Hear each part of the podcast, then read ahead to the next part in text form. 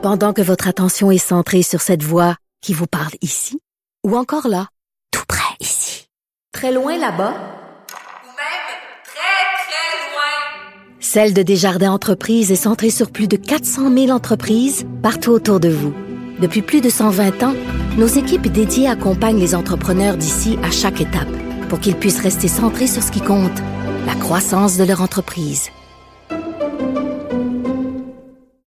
Radio. Alors, la GRC documentait la sexualité de René Lévesque. C'est la page couverture du Journal de Montréal. On sait ça grâce, entre autres, à l'historien, ben, entre, grâce à l'historien et candidat à la chefferie du Parti québécois, Frédéric Bastien. Bonjour, Monsieur Bastien. Oui, bonjour. Là, ben, la question que tout le monde se pose aujourd'hui, c'est que on dit dans les documents, dans la note, la fiche de la GRC, euh, qu'il aimait les jeunes femmes. Et là, la question, c'est jeunes comment? Jusqu'où? Euh, ben, on savait que René Lévesque était un coureur de jupons, Ben là, oui. mais on n'a pas, euh, on n'a pas personne, euh, aucun témoignage qui dit que ça a été, disons, illégal au sens euh, d'avec des mineurs, par exemple. Mm. Enfin, du moins, on ne le sait pas. Donc, euh, mais moi, ce qui me, ce qui me choque dans cette histoire-là, c'est que de toute façon, on ne le saura pas, peu importe ce qui se passe. Euh, C'est que les, fédéraux nous cachent de l'information. Alors, les documents qui sont en ma possession, il y en a plusieurs qui sont censurés, qui datent d'il y a plus de 70 ans, n'est-ce pas, entre autres. Et c'est caviardé, on censure l'information et on empêche les Québécois de connaître leur histoire. Alors que Bibliothèque et Archives Canada, c'est leur mandat, c'est de nous permettre de connaître euh, notre histoire. Alors là, les fédéraux cachent quelque chose. Alors, à mon avis, ils cachent pas quelque chose qui est compromettant pour M. Lévesque. Ils cachent quelque chose qui est compromettant pour eux-mêmes. C'est-à-dire jusqu'où il était prêt à aller pour euh, discréditer les souverainistes. Ben voilà, parce qu'on apprend aussi que la famille de M. Lévesque a été espionnée, hein, pas seulement lui. Un espionnage qui, en passant, oui, c'est ça, voilà. Alors, un espionnage qui était illégal, hein, illégal, qui a été euh, mené par le, gouverne- euh, par euh, le, le gouvernement de l'époque de Pierre Trudeau.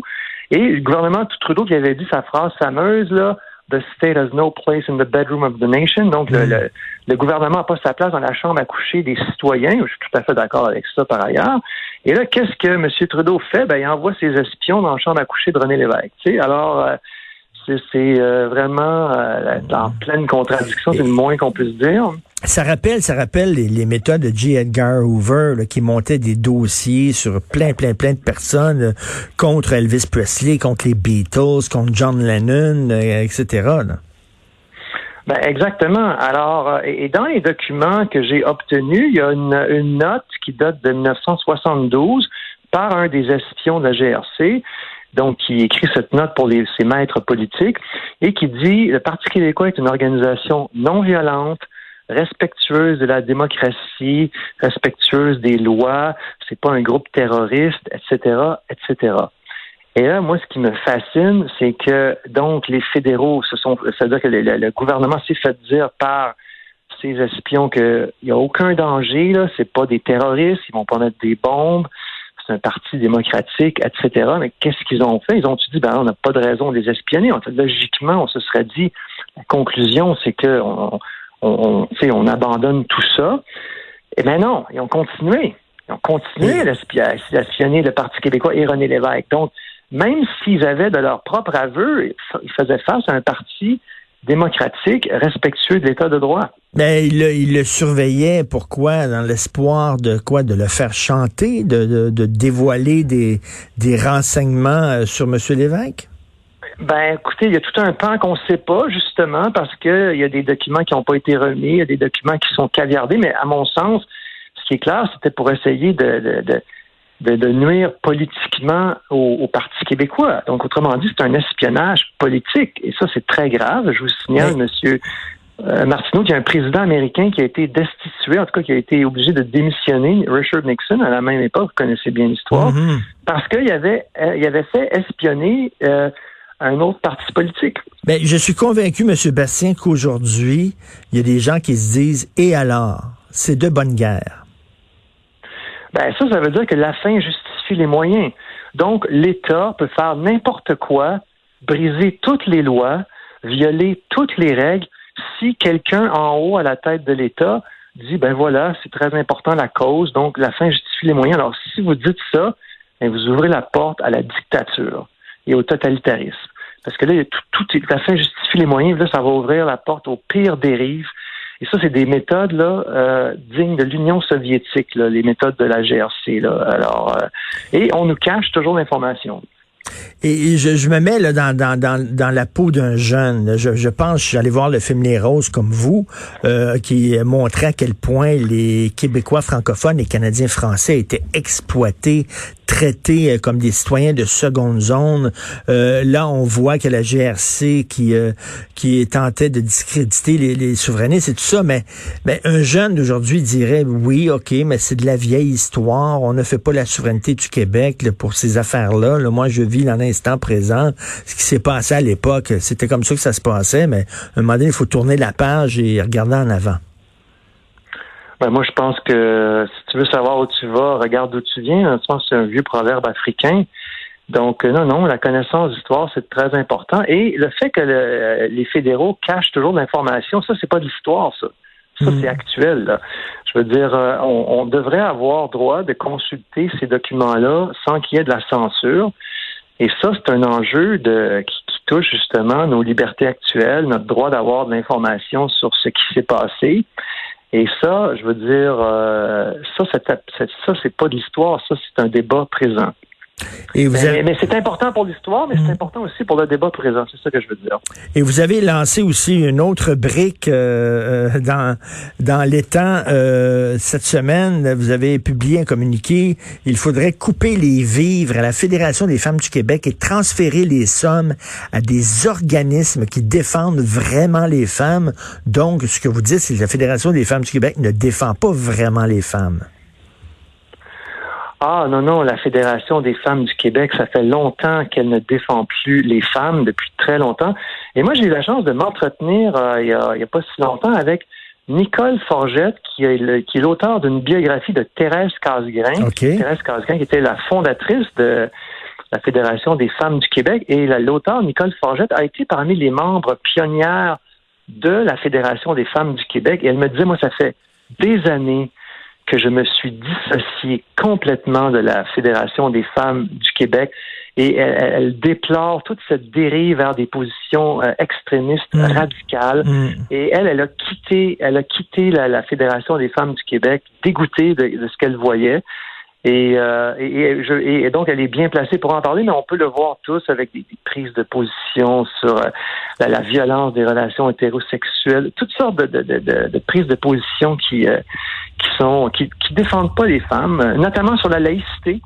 Hein, alors, euh, la, la, FFQ qui ne, ne, défend pas la laïcité, pourtant l'enjeu de la laïcité, ça touche le droit des femmes, hmm. la liberté de conscience des femmes, entre autres. Donc, euh, non, non, mais il y a, on, doit tirer la plug. Là. Le mouvement a été hijacké littéralement par les, les, adeptes de la théorie du genre, par les adeptes de l'intersectionnalité, tout ça, là, toutes euh, des, des, des, théories radicales.